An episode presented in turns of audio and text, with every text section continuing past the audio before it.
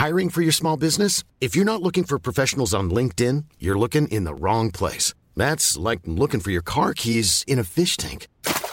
LinkedIn helps you hire professionals you can't find anywhere else, even those who aren't actively searching for a new job but might be open to the perfect role. In a given month, over 70% of LinkedIn users don't even visit other leading job sites. So start looking in the right place. With LinkedIn, you can hire professionals like a professional. Post your free job on linkedin.com slash people today. Everyone knows therapy is great for solving problems, but getting therapy has its own problems too, like finding the right therapist, fitting into their schedule, and of course, the cost. Well, BetterHelp can solve those problems. It's totally online and built around your schedule. It's surprisingly affordable too. Connect with a credentialed therapist by phone, video, or online chat, all from the comfort of your home. Visit betterhelp.com to learn more and save 10% on your first month. That's BetterHelp, H E L P. La historia de Villa Alem, Tucumán, provincia de Argentina, relato de terror real extraído del mítico programa La Noche de los Guardianes. Esta historia se origina en Villa Alem, barrio ubicado al sur de la ciudad de San Miguel, capital de la provincia de Tucumán, Argentina. Todo comienza alrededor del mes de marzo del 2004, cuando Rodolfo, el protagonista de esta historia, en una fiesta de cumpleaños conoce a una chica muy bonita llamada Giselle, con la cual comienza a salir y en poco tiempo entablan una relación. La relación entre ellos resulta desde un inicio un tanto conflictiva. Se la pasaban peleando y discutiendo.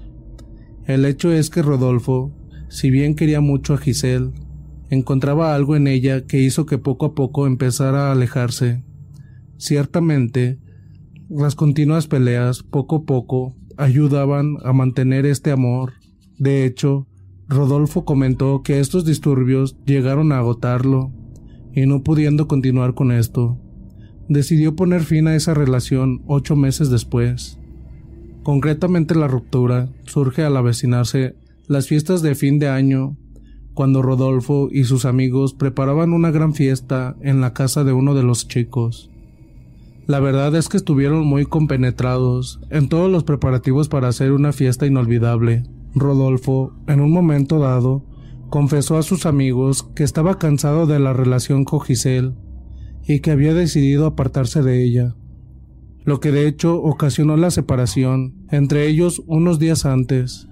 Fue así que con el arribo de la Navidad, luego de las cero horas, comenzaron a llegar todos los chicos a la fiesta, incluso Giselle, pues formaba parte del grupo de amigos. Así Giselle, integrada a la fiesta, decidió acercarse a Rodolfo, buscando al parecer, buscando al parecer la amistad con este. Charlaron amistosamente, incluso llegaron a bailar un poco. Estuvieron bien como amigos durante aproximadamente una hora, pero al cabo de un rato se notó que empezaron a discutir. Las asperezas nuevamente retomaron y todo a raíz de que Giselle quería volver con Rodolfo, y éste se negaba rotundamente, argumentando que había iniciado una relación con otra chica. Por supuesto que esto era una mentira, pues la intención de Rodolfo era de que Giselle se alejara de él. De esta manera, llega al fin la relación entre ellos. Pasaron los días y a inicios de febrero comenzó a notarse una conducta inapropiada en Rodolfo. Se le notaba muy agresivo, había empezado a tomar algunas bebidas. Se evidenciaba un claro abandono en su persona. Incluso llegó a golpear a uno de los chicos, apodado el topo. Rodolfo jamás se comportó de esta manera. Hablaba mal de sus amigos, con mucha agresividad. Incluso hablaba mal con algunos familiares de los amigos. Cuando por el contrario, Rodolfo solía ser un joven agradable, alegre y respetuoso con los demás. Parecía en esos días no ser el mismo, bajó mucho de peso, se le veía demacrado, andaba muy nervioso. Así sus amigos se preocuparon ante su radical cambio, pues ya había tomado un aspecto esquelético. Entre familiares y amigos decidieron actuar rápido. Así lo hicieron ver con un doctor, el cual mandó a realizar una gran cantidad de estudios médicos, los cuales no detectaron nada. Era un completo misterio la causa de su estado. Un día lunes, Lina, una amiga del grupo de los chicos, llamó para contar algo muy extraño que había sucedido. Según Lina, la mamá de Rodolfo la había llamado un día antes para que le ayudara a entender qué era lo que le estaba sucediendo a su hijo, pues era algo que lo estaba volviendo loca. Lo que comentó Lina dejó aterrados a los chicos. Dijo que la mamá de Rodolfo, la noche anterior, había escuchado ruidos provenientes de la cocina a eso de las dos de la mañana. Se levantó para ver qué lo cocinaba y al encender la luz vio a su hijo de rodillas cerca de la alacena, comiendo como un perro del bote de basura. Sorprendida su madre, preguntó qué estaba haciendo, y este girando su cabeza con una mirada de ojos desorbitados y con una voz que no era la de él, en un tono de burla le respondió Estaba mucho mejor lo que hice en el baño. La madre se puso a llorar desesperadamente ante macabra escena, pues no era solamente esto lo que estaba sucediendo, ya que era testigo del dramático cambio que sufría su hijo y de una serie de hechos muy extraños que escondía por temor e incomprensión de lo que estaba pasando. Enterados de esto, todos los amigos de Rodolfo se encaminaron a buscar una solución y sabían que la ciencia no los podía ayudar, dado que todos los exámenes médicos realizados no encontraron nada. Era imposible que en tan poco tiempo Rodolfo haya sufrido semejante metamorfosis. Resultaba evidente que se trataba de algo paranormal, y la pista de que algo extraño había detrás de todo esto. Aconteció cuando un día se encontraron con Lucía, la mejor amiga de Giselle. Esta al enterarse de lo que estaba pasando con Rodolfo, confiesa algo verdaderamente inquietante. Dijo que la noche de la fiesta de Navidad, donde se pelearon Rodolfo con Giselle, está en un estado de furia por el rechazo de Rodolfo, salió maldiciendo y diciendo Este me las vas a pagar muy caras. Si no estás conmigo, no vas a estar con nadie. Lucía lo tomó como resultado de la bronca del momento, y no le dio demasiada importancia pero además contó que a los pocos días Giselle la había buscado para contarle que le había hecho un trabajo de quimbanda a Rodolfo para que volviera con ella. A cambio, Giselle había entregado las puntas de sus cabellos, pues era parte de aquel ritual. La cuestión es que Giselle debía entregar algo de ella. Todo esto no lo podía creer Lucía, quien se mantenía escéptica de todo lo paranormal. No creía de los hechizos y esas cosas, hasta que se enteró de lo que estaba sucediendo a Rodolfo. Desde aquel día de la pelea, nunca más fue vista Giselle por el barrio, y tampoco era vista por el grupo de amigos. Nadie hablaba de ella. En realidad, en algún momento, alguien preguntó qué había sucedido con ella, pues no se le volvió a ver más. Pero el caso es que nadie la tenía en cuenta, porque aquellos días el nombre de Giselle empezó a quedar en el olvido, solo hasta que en el momento en el que Lucía contara sobre la maldición impartida por Giselle. A causa del temor más las incertidumbres, estos jóvenes decidieron recurrir a unos pastores evangelistas que por medio del padre de Diana, una amiga del grupo, fueron recomendados. Resultó de una gran ayuda, pues le hicieron una serie de exorcismos.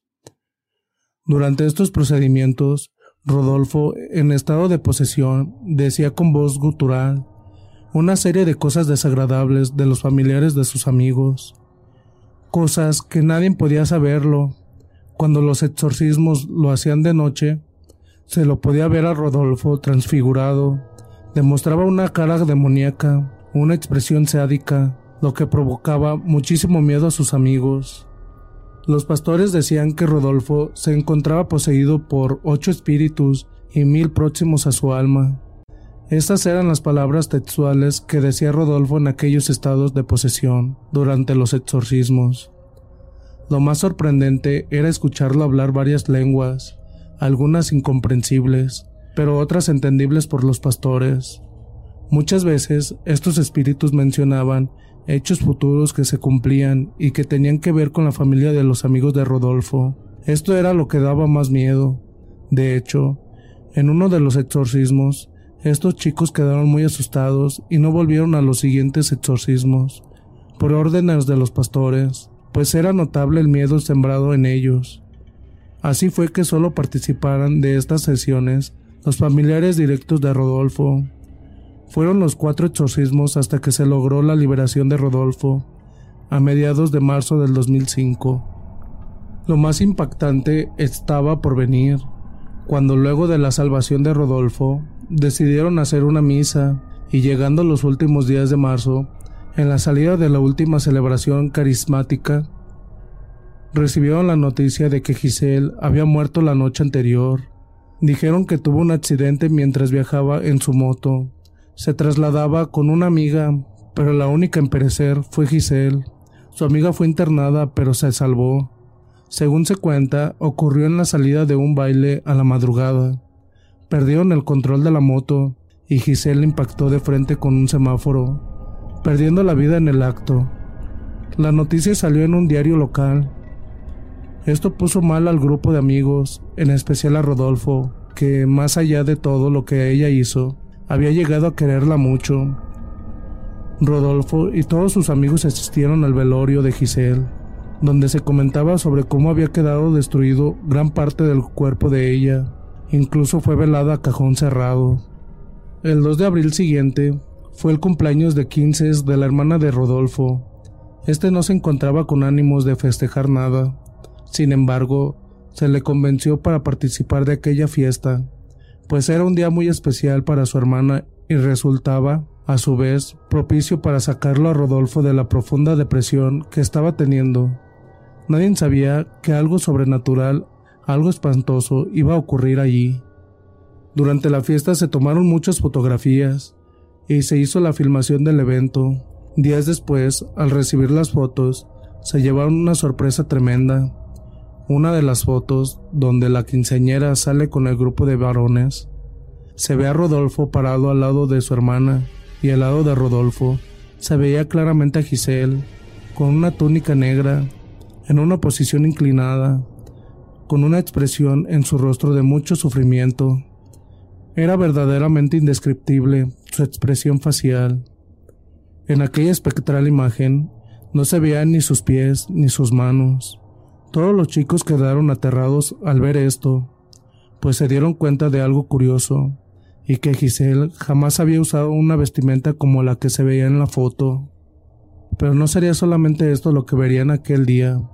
Además, había un video, un video donde aparece un grupo de chicas, haciendo el trenecito mientras bailaban. Pero también se ve claramente a Giselle pasar por detrás con aquel vestido negro, desplazándose sin caminar, llorando y con aquel rostro de gran sufrimiento. Incluso en un momento dado se advierte que levanta su rostro en dirección a la cámara. Esta imagen macabra provocó un gran estupor en los jóvenes, quienes completamente aterrados decidieron hablar sobre esto con los pastores estos dijeron que había que mantener al tanto de esto a la familia de ella. Había que contarle sobre esas fotos y realizarle unas misas. Cuenta Rodolfo que luego de la misa realizada en honor a Giselle, el día 17 de abril del 2005, se fue a dormir muy pensativo con todo lo acontecido, perturbado al igual que el resto de los chicos, intentando conciliar el sueño, a oscuras en su habitación, de pronto. Selling a little or a lot? Shopify helps you do your thing however you cha-ching. Shopify is the global commerce platform that helps you sell at every stage of your business. From the launch your online shop stage to the first real life store stage, all the way to the did we just hit a million orders stage. Shopify is there to help you grow. Shopify helps you turn browsers into buyers with the internet's best converting checkout. 36% better on average compared to other leading commerce platforms because businesses that grow grow with Shopify. Get a $1 per month trial period at shopify.com/work. shopify.com/work. Everyone knows therapy is great for solving problems, but getting therapy has its own problems too, like finding the right therapist, fitting into their schedule, and of course, the cost. Well, BetterHelp can solve those problems. It's totally online and built around your schedule. It's surprisingly affordable too. Connect with a credentialed therapist by phone, video, or online chat, all from the comfort of your home. Visit betterhelp.com to learn more and save 10% on your first month. That's BetterHelp, H E L P. Hiring for your small business? If you're not looking for professionals on LinkedIn, you're looking in the wrong place. That's like looking for your car keys in a fish tank. LinkedIn helps you hire professionals you can't find anywhere else, even those who aren't actively searching for a new job but might be open to the perfect role. In a given month, over 70% of LinkedIn users don't even visit other leading job sites. So start looking in the right place. With LinkedIn, you can hire professionals like a professional. Post your free job on linkedin.com slash people today. Spring is my favorite time to start a new workout routine. With the weather warming up, it feels easier to get into the rhythm of things. Whether you have 20 minutes or an hour for a Pilates class or outdoor guided walk, Peloton has everything you need to help you get going. Get a head start on summer with Peloton at onepeloton.com. Activó que alguien ingresó a ella. Una silueta que se desplazó dentro de su habitación. Se quedó quieto, atento a aquella oscuridad, y fue cuando sintió que la tocaron las manos, creyendo por un instante que podría ser su madre, la cual estaba muy preocupada por él. Se quedó paralizado, pero en ese momento escuchó una voz cerca de su oído que le dijo, Nunca tendría que haberte pasado esto. Tienes que estar bien. Yo estoy arrepentida de lo que hice. Perdóname. En ese momento lo envolvió una brisa muy fría y el terror de advertir que esa voz era la de Giselle lo paralizó por completo. Nunca pudo decir nada en aquel momento. Rodolfo se dio cuenta de que era una despedida y quiso poder decir algo, decirle te perdono, descansa en paz, llévate los mejores recuerdos, pero no pudo hacerlo. El terror que sintió fue más grande. Los amigos de Rodolfo, luego de enterarse de lo que vivió aquella noche, tras la aparición espectral de Giselle, le preguntaron a Rodolfo sobre qué opinaba si esta historia la hacían pública por medio de un programa de radio que se transmite en la ciudad de San Miguel de Tucumán. Bueno, vamos a pasar a lo que viene siendo la segunda historia. Y espero que les guste y comenten qué tal les parece. Y también no olviden seguirnos en nuestras páginas y grupo que tenemos en Facebook. Se los agradeceríamos bastante. Bueno, sin más, vamos con la segunda historia. La despedida. La Rioja, provincia de Argentina, relato paranormal basado en la anécdota de Aurora Brizuela. Soy una mujer de 59 años y esto me pasó en el año de, mil de 1985, cuando vivía con mi familia en la ciudad de Chilecito. Tenía un hermano mayor que había fallecido muy joven en un accidente en la provincia de Córdoba también para Semana Santa, lastimosamente. Éramos muy compinches. Él muy protector y compañero, siempre me preguntaba si estaba bien, qué necesitaba cuando íbamos al colegio. Me sentía una mujer con mucha suerte al tener no solamente un hermano, sino también alguien que era mi compañero, un amigo en el que yo podía confiar, y esto lo sabían nuestros padres. Entonces, cada vez que salíamos, ellos sabían que yo estaba segura, en buenas manos, o cuando yo salía con mis amigas, lo mandaban a él para que me pase a buscar. Nuestros padres eran muy trabajadores. Mi papá trabajaba en un mantenimiento en un campo y nuestra madre por ahí agarraba un trabajillo limpiando casas de familias. Nunca nos faltó nada, gracias a Dios. Siempre fuimos muy unidos y nuestro padre nos aconsejaba a diario sobre la importancia del estudio, del trabajo y de la superación para ser alguien el día de mañana. Hay que tener voluntad hoy para ser alguien mañana. Siempre decía, palabras que nunca olvidaré. Era un jueves santo negro. Digo, así porque el cielo estaba muy nublado, oscuro y hacía mucho frío para la época. Parecía invierno, y me acuerdo que papá había dejado algunas brasas en el fuego del horno de barro que teníamos en el fondo de casa, donde habíamos hecho tortillas y pan casero para tener para el mate y para almorzar. Puso el brasero en la cocina un rato porque la casa estaba muy fría. Yo estaba por preparar las verduras para hacer una sopa esa noche. A mi mamá le dolían las piernas y se sentó mientras papá cortaba leña en el fondo bajo un enorme parral. En ese entonces, en el que mi hermano mayor se había ido a Córdoba acompañando a un amigo a visitar familiares. Él más que nada se fue para conocer, ya que su sueño era conocer esa provincia. Él siempre me decía que al terminar sus estudios pensaba irse a Córdoba. Decía que iba a conseguir trabajo allá y que me iba a llevar a mí. Te voy a llevar a vos, enana chinchuda, decía. Volviendo a lo que les contaba, yo preparaba las verduras y de repente escuché que golpeaban las manos afuera de casa. Le dije a papá que se fije, que vaya a ver quién era, porque alguien estaba golpeando las manos. Mi papá fue y volvió muy rápido. Le pregunté que quién era y me respondió que no había nadie. Yo le respondí que era muy raro. Había escuchado muy claro como si alguien golpeara las manos.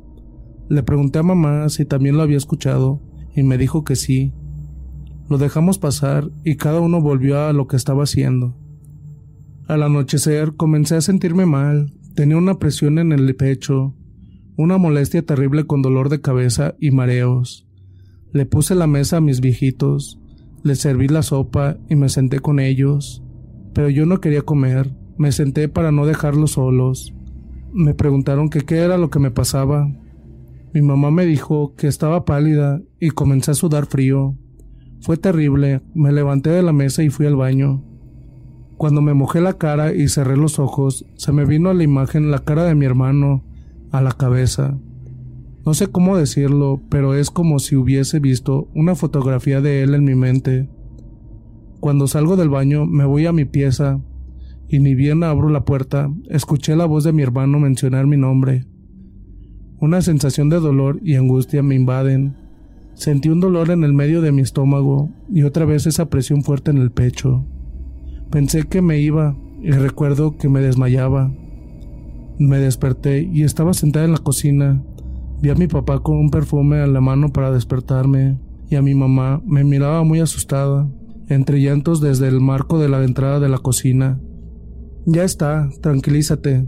Estaba desmayada, le decía a mi papá para que se tranquilizara. Yo no sabía qué era lo que pasaba, me sentía vacía, me sentía sin alma. Les comenté lo que me había pasado y de repente escuchamos otra vez palmadas como si alguien buscara.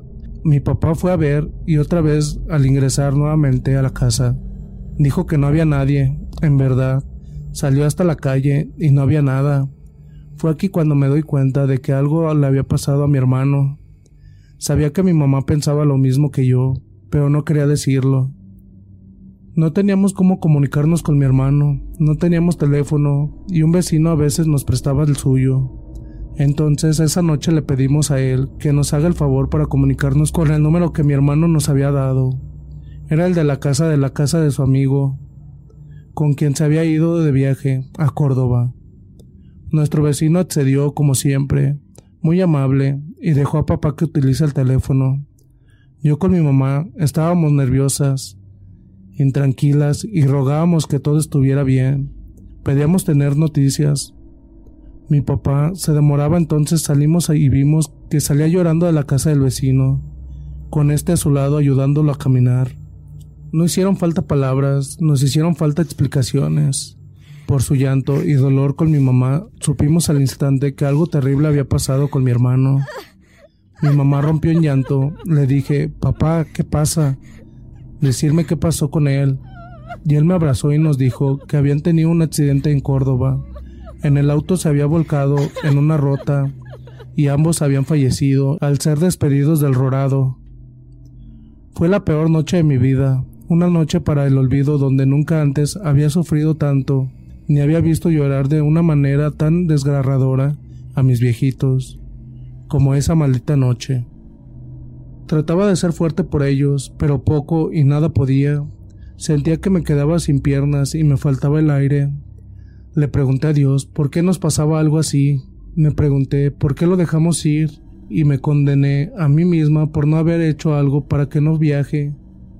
Me di cuenta que lo que había sucedido en la tarde al escuchar las palmadas y la voz de mi hermano decir mi nombre fue un aviso era él despidiéndose de nosotros, y como sabía cuánto yo lo amaba, y aún lo amo, decidió despedirse mencionándome para que yo lo escuche. Mis viejitos obviamente cayeron en una depresión terrible. Nunca más fueron los mismos. a los días en su dolor. Con la mirada a lo lejos mi papá también dijo algo similar a lo ocurrido en esa tarde oscura y fría. Seguro era el negrito que vino a despedirse de nosotros y lloraba. Mamá no quería comer, no hablaba con nadie, ni quería hacer nada por un tiempo. Al año siguiente, al cumplirse el primer año de fallecimiento de mi hermano, yo estaba sacando la ropa de la soga. Habrá sido las seis de la tarde y mi mamá estaba guardando el pan casero que había hecho. Mi papá estaba guardando palos de leña para que no se mojaran porque parecía que iba a llover. Ellos estaban muy tristes al igual que yo. Era nuestra primera Semana Santa sin mi hermano y para ellos la primera sin su primer hijo. Cuando entramos a la casa yo me fui a bañar y al salir comencé a sentir un aroma a rosas impresionantes. Le pregunté a mamá si había perfumado la casa y me preguntó por qué. Le respondí que yo sentía un perfume muy fuerte a rosas, pero que era muy lindo, me gustaba y me dijo que ella no sentía nada. Después le pregunté a papá y la respuesta fue la misma. A todo esto, yo me estaba peinando. Tenía la costumbre de peinarme y andar caminando por toda la casa, viendo qué hace cada uno. Suena loco, pero así era yo. Cuando termino y quiero dejar el peine, en mi pieza me pasó esto, algo que me marcó para el resto de mi vida. Al abrir la puerta que estaba semicerrada, vi cruzarse en su interior a mi hermano, lo vi de carne y hueso, estaba vestido con la ropa con la que lo habían velado, una camisa blanca, manga larga y de jeans con una boina que le encantaba. Lo primero que hice fue mencionarlo, grité su nombre e inmediatamente ingresé a la pieza, pero no había nada. No tenía miedo porque se trataba de él. Vinieron mis viejitos y les conté lo que había visto. Lo vi de perfil cruzarse de un lado a otro. Mis papás comenzaron a llorar conmigo y me abrazaron. Estuvimos unos minutos así, y para no ponerlos mal, les dije que tal vez se me había hecho, que yo lo extrañaba tanto, y como hacía un año de su muerte, la mente me jugaba una mala pasada. Les dije esto para tranquilizarlos, pero yo sabía bien lo que había visto. Les pedí que vayan a la cocina, que ya iba para comer con ellos, y cuando miré hacia la cama, en la parte de la almohada, vi un par de pétalos de rosa Comienzo a sentir nuevamente ese aroma a rosas.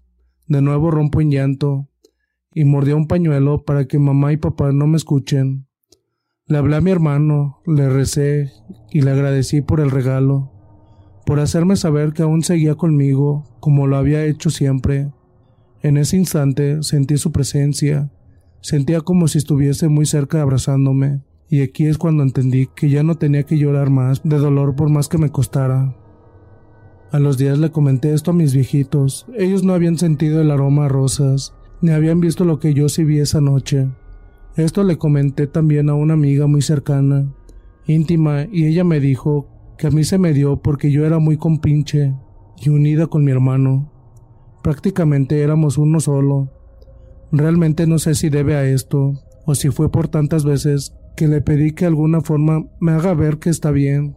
Realmente lo desconozco. En fin, esta es mi vivencia y quería compartirla con el grupo. Por ahora, en forma anónima, por favor. Muchas gracias.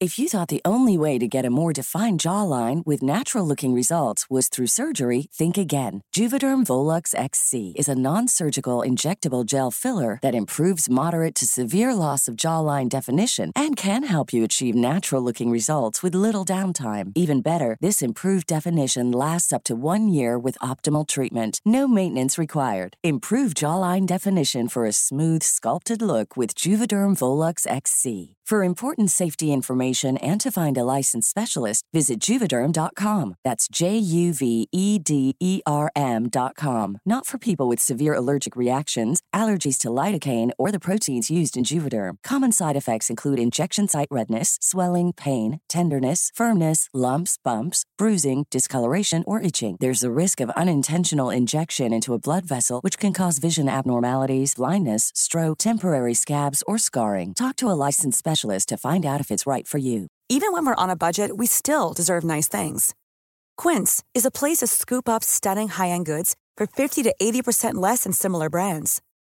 They have buttery soft cashmere sweaters starting at $50, luxurious Italian leather bags, and so much more. Plus, Quince only works with factories that use safe, ethical, and responsible manufacturing. Get the high-end goods you'll love without the high price tag with Quince. Go to quince.com/style for free shipping and 365-day returns. Hey, folks, I'm Mark Marin from the WTF Podcast, and this episode is brought to you by Kleenex Ultra Soft Tissues, your ally to help tackle your allergy symptoms this season. I love the change of seasons, but nobody loves pollen and all those other things floating in the air that make you sneeze during this nice weather. Kleenex Ultra Soft Tissues are hypoallergenic and allergist approved, so fight back against watery eyes and runny noses without worrying about irritating your skin. For this allergy season, grab Kleenex and face allergies head on.